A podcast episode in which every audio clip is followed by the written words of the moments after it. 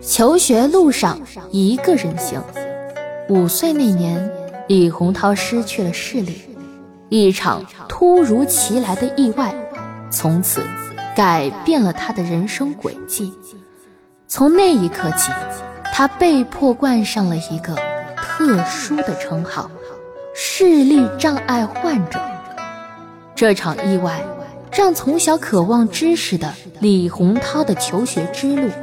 变成了一段艰难的成长旅程。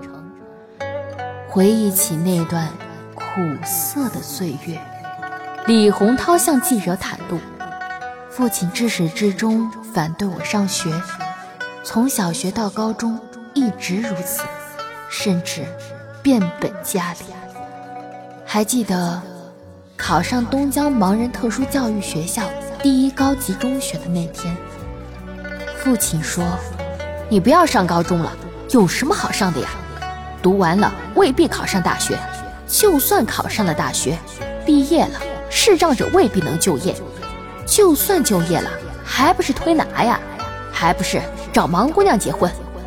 父亲的话如刀子一般，在我的心头割得我好痛，以至于我差点和父亲闹得中断父子关系。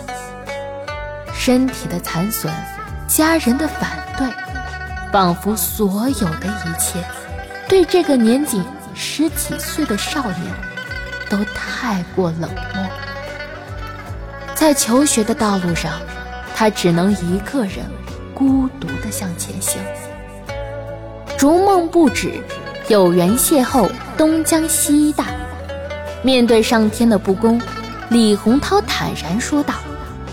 人生，第一要感受痛苦，第二要挑战自己，这样才叫人生。